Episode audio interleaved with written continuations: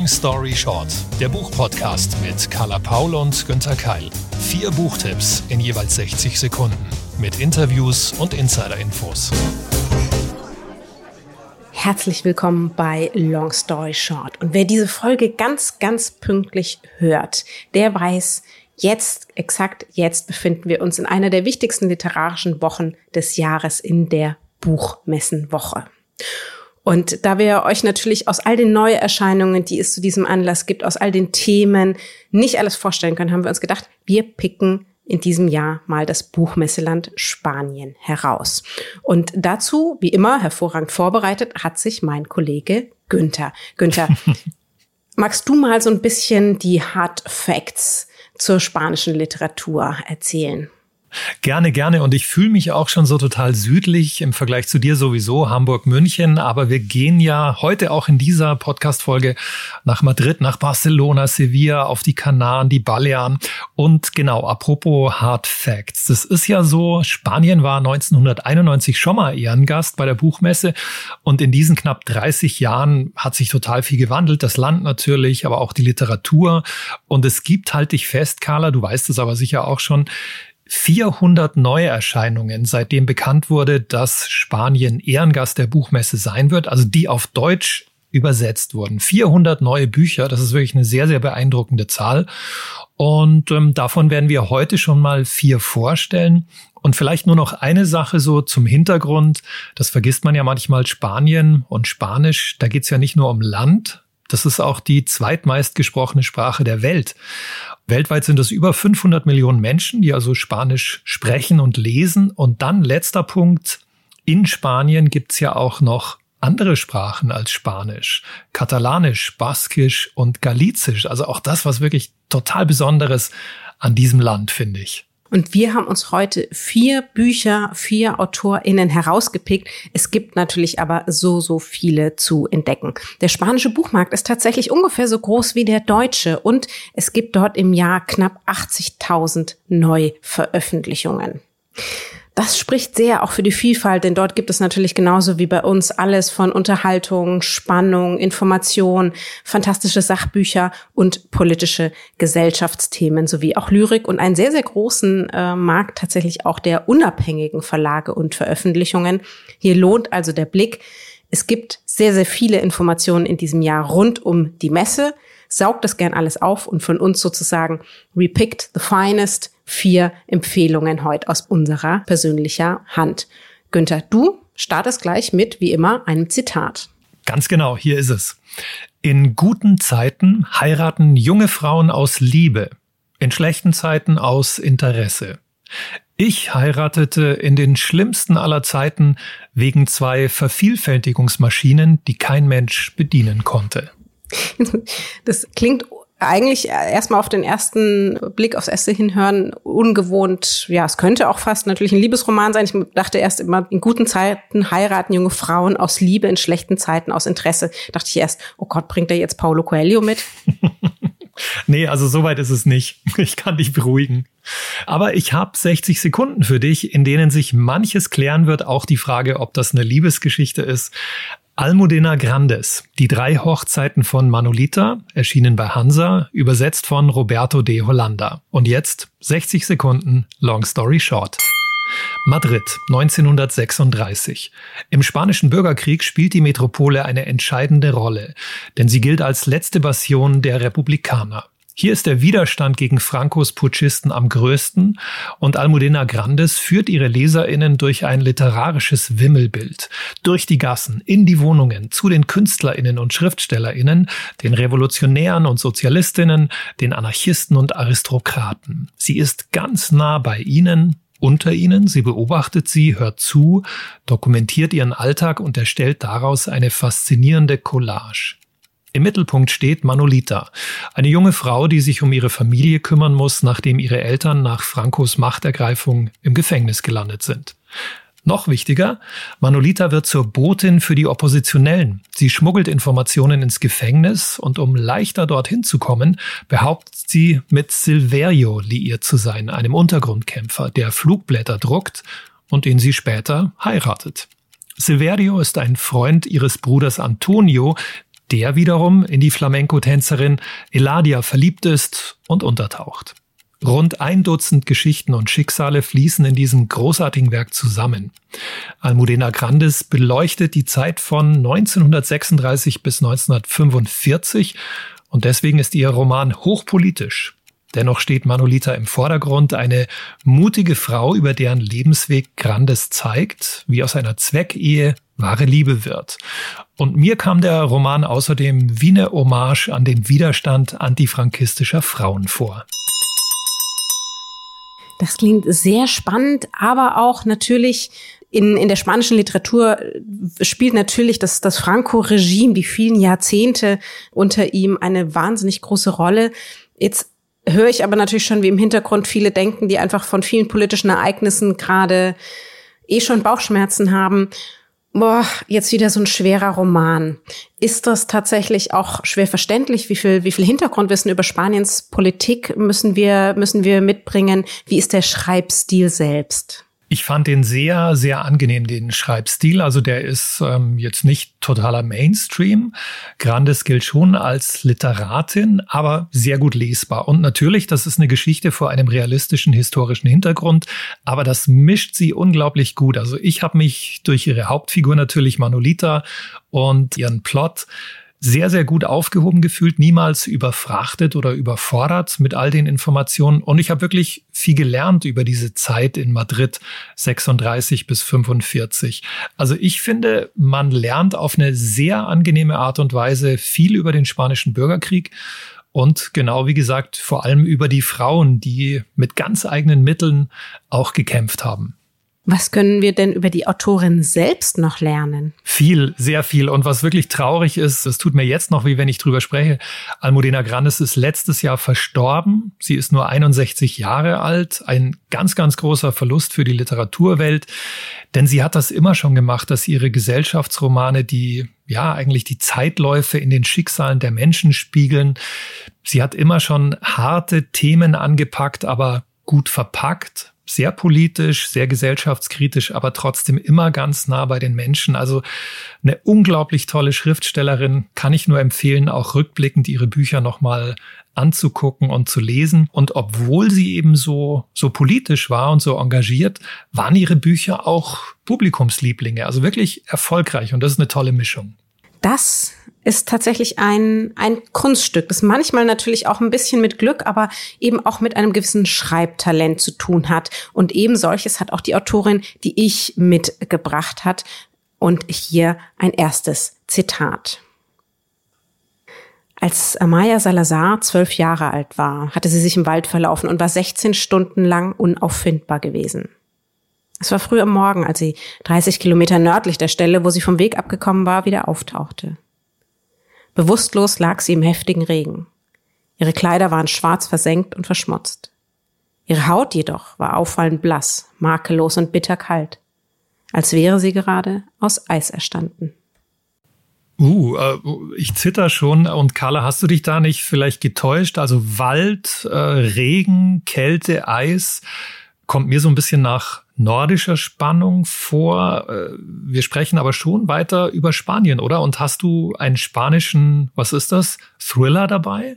Ja, tatsächlich. Ich habe eine Autorin dabei, die ich schon vor einiger Zeit mit ihrem Kriminalroman Alles, was ich dir geben will, entdecken durfte. Dolores Redondo, eine wortwörtlich ausgezeichnete Bestseller-Autorin in ihrem Land, sowas ja vergleicht, vergleichbar mit unserer hiesigen Charlotte Link. Oh, das ist natürlich ein großer Vergleich und umso mehr bin ich gespannt. 60 Sekunden Long Story Short. Dolores Redondo mit Todesspiel. Mitte September im BTB Verlag erschienen. Gebundene Ausgabe mit 640 Seiten. Übersetzung Anja Rüdiger.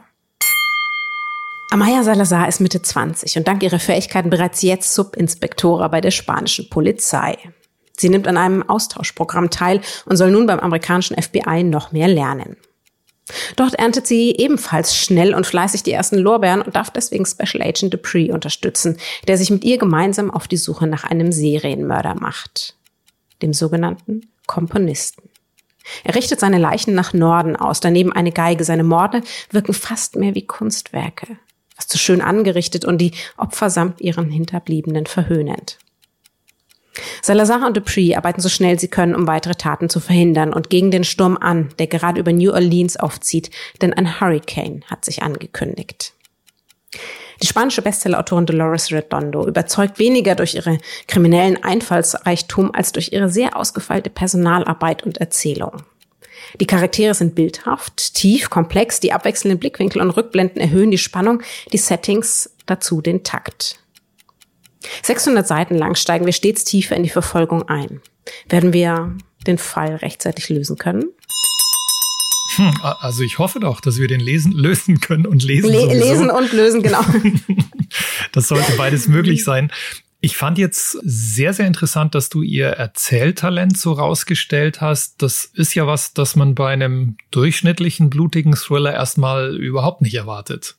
Leider nein. Also es ist ja auch das Krimi-Genre ähm, wird ja oft eher sozusagen so als Unterhaltung abgewertet und belächelt. Das ist ähnlich wie beim Liebesroman, als ob es überall dort, wo es eben äh, Emotionen in, in welchem Spektrum, in, im Hellen oder im Dunklen auch immer, nicht, nicht gleichzeitig auch die Kunst des Erzählens gäbe.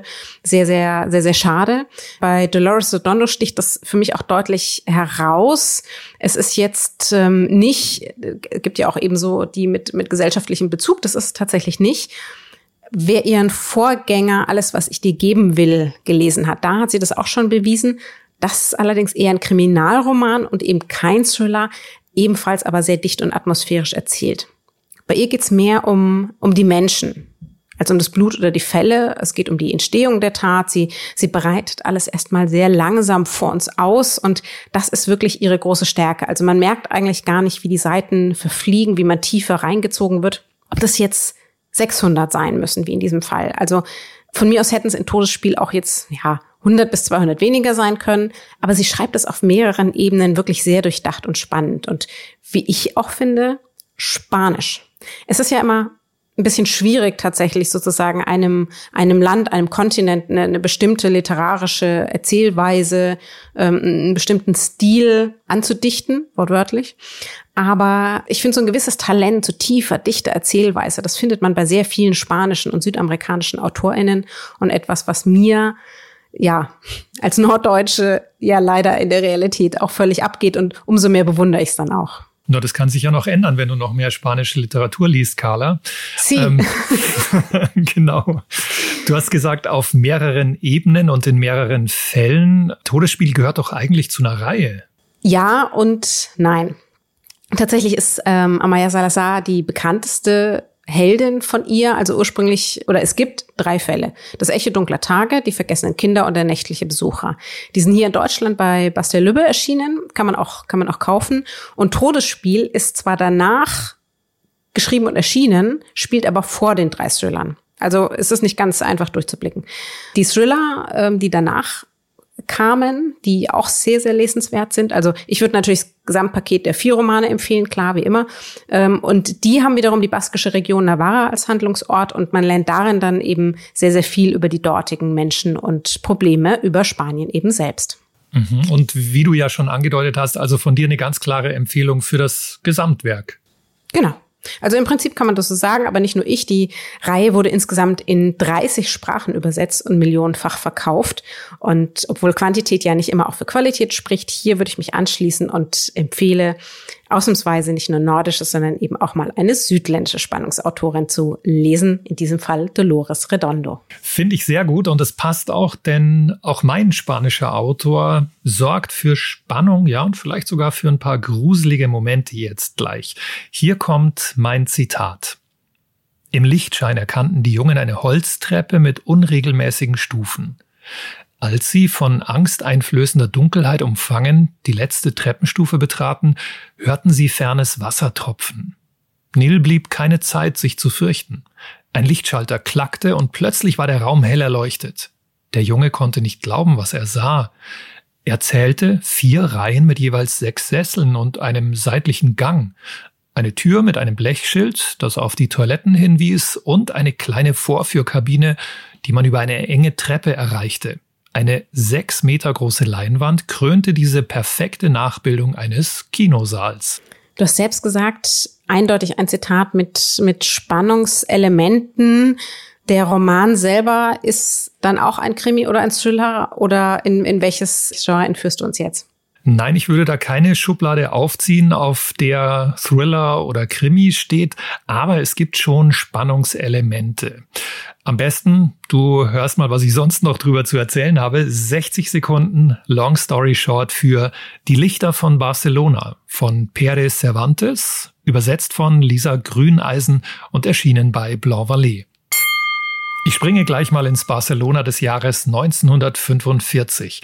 Zuvor eine kleine Warnung. Die Handlung ist keineswegs so harmlos verträumt, wehmütig romantisch, wie das Cover suggeriert.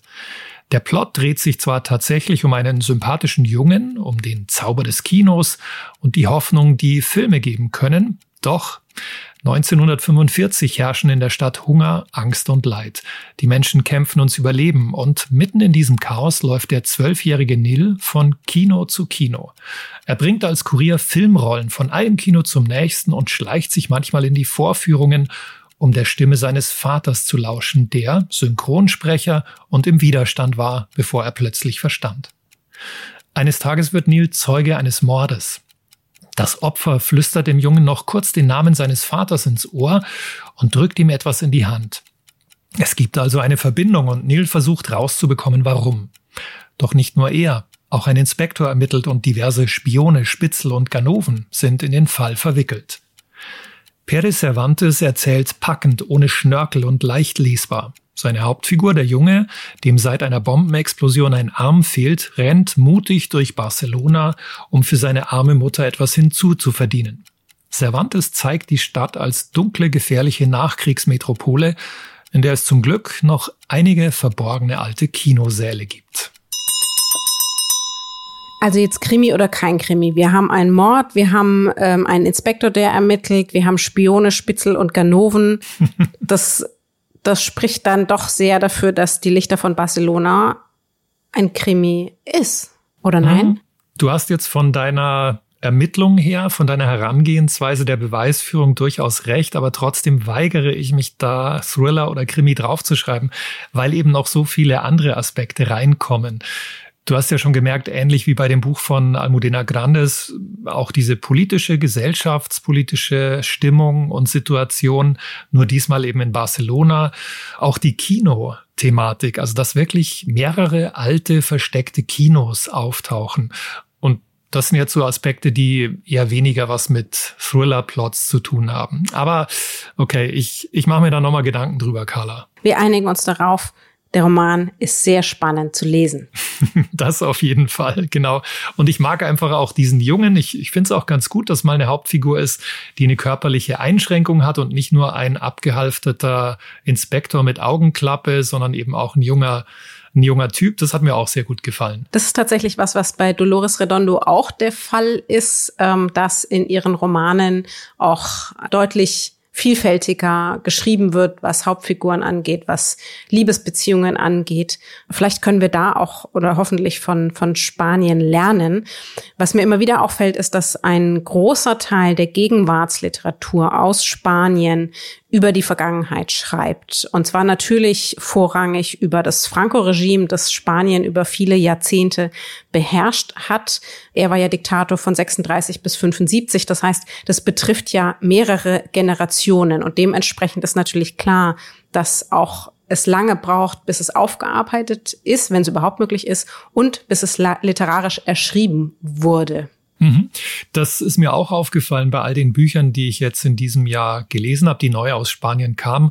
Und ich habe auch wirklich so den Eindruck, dass es da einen richtigen Schub gab in den letzten Jahren, dass die spanischen AutorInnen ja wirklich das Bedürfnis hatten, das jetzt mal alles noch mehr auch fiktional aufzugreifen.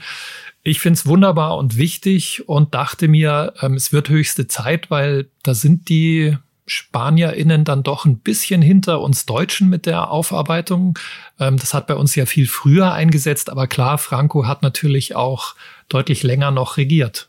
Ich finde, man merkt auch einfach, dass natürlich, es gibt eine Generation, die davon betroffen ist. Es gibt eine Generation davon, die das Trauma einer Diktatur oder des Krieges oft noch übernimmt und die, ist, die noch zu sehr überschattet sind meist um, um davon erzählen zu können. Und dann gibt es eine dritte Generation, die sich schon eher freier damit beschäftigt oder auch einfach, weil sie natürlich die, die Vergangenheit der eigenen Familie gerne erzählen möchte, dementsprechend sozusagen auf ihre Fragen Antworten sucht und diese dann, dann literarisch ausarbeitet.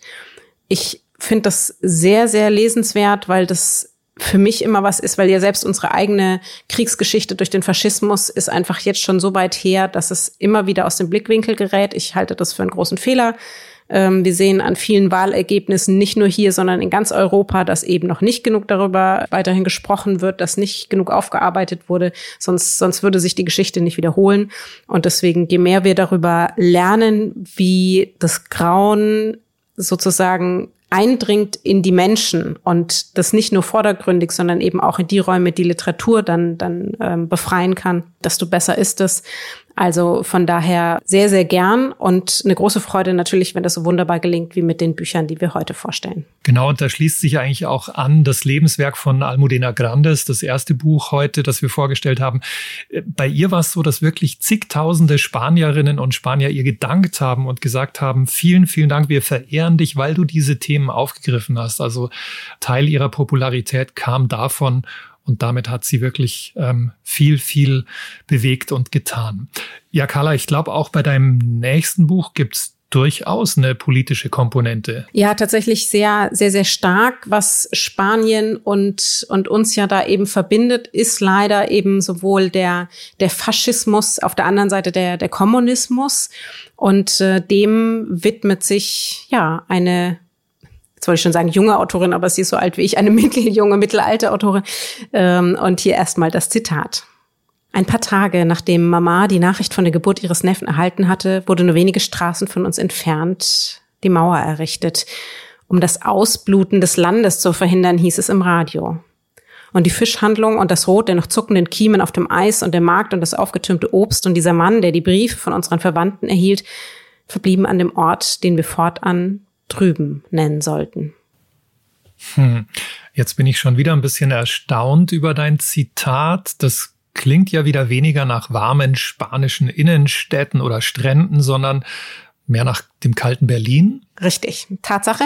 Eine spanische Autorin, die über die deutsche Teilungspolitik schreibt, aber deswegen auch ein wenig über Spanien, über verbindende, über trennende Geschichte und wie das Politische immer eben auch das Private beeinflusst. Klingt nach großer Literatur vielleicht weniger spannend als deine vorherige Autorin oder sagen wir vielleicht eher anders spannend? 60 Sekunden Long Story Short. Aroa Moreno Duran mit Die Tochter des Kommunisten erschien Mitte September im BTB Verlag 176 Seiten in gebundener Ausgabe und übersetzt von Marianne Gareis.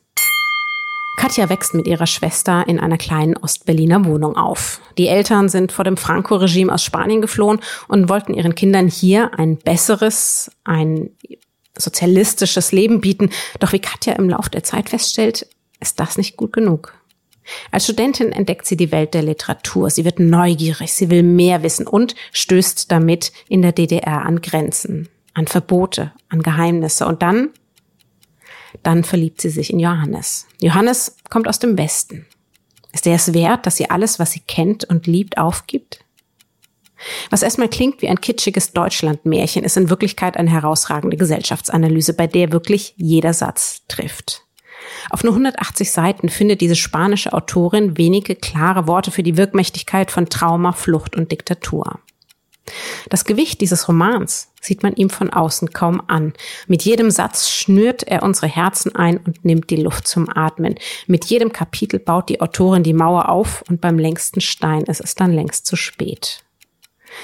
Es ist ein politisches Familiendrama, tiefgründig, vielseitig, auf jeder Seite stilistische Feinheiten, dennoch schnell zu lesen und schwer zu verdauen. Große Literatur aus Spanien, über Deutschland und eigentlich über die ganze Welt. Hm, das klingt ganz toll und wirklich ein außergewöhnliches Setting. Ja, und ich habe das Buch jetzt auch vor mir. Man sieht aus diesem kleinen und eher unscheinbar wirkenden Roman kaum an, was da drin steckt, inhaltlich. So, wir haben ja hier öfter Cover-Diskussionen und in diesem Fall bin ich sehr, sehr, sehr zufrieden. BTB hat sich hier aus meiner Sicht für ein grandioses Cover entschieden. Wer es nicht vor sich hat, ähm, gern mal natürlich flux in die nächste Lieblingsbuchhandlung gehen. Also es beruht auf einer Illustration der italienischen Zeichnerin Chiara Fedele. Ein Mädchen sitzt auf einer Mauer. Es lehnt, es ist ein gezeichnetes Cover eben. Ein Mädchen sitzt auf einer Mauer, es lehnt am Stacheldraht und in ihrem Rücken sozusagen ihr genaues Spiegelbild. Und dieses Bild passt einfach perfekt zum Inhalt. Man versteht es allerdings erst nach dem Lesen. Und manche Verlage hätten vielleicht einen Roman, der die Do Tochter des Kommunisten heißt und, ähm, und seine ganze Dramatik auf dieser, ja, auf dieser entscheidenden Liebesgeschichte begründet, äh, dann deutlich anders positioniert. Aber ich finde so, es ist, es ist hochwertig, es ist stimmig, es ist äh, dem, es kommt dem Roman und der, der Dramatik dahinter, auch der Politik dahinter sehr entgegen. Und deswegen, das, das Cover ist sehens und der Roman ist lesenswert, passt perfekt. Und für mich immer ganz toll, wenn es nicht zu lang ist. Knappe 180 Seiten hast du gesagt, das finde ich auch prima. Also in diesem Fall großes Lob an BTB und natürlich an die spanische Autorin Aroa Moreno Duran, von der wir hoffentlich bald mehr lesen dürfen.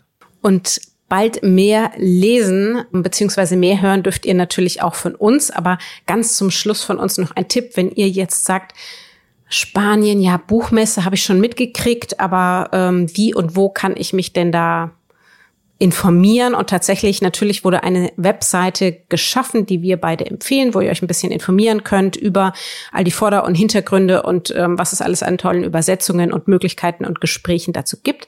Das ist spainfrankfurt2022.com, zusammengeschrieben, kleingeschrieben. Viel Freude dort, geht mal stöbern, empfehlen wir sehr. Genau, große Empfehlung.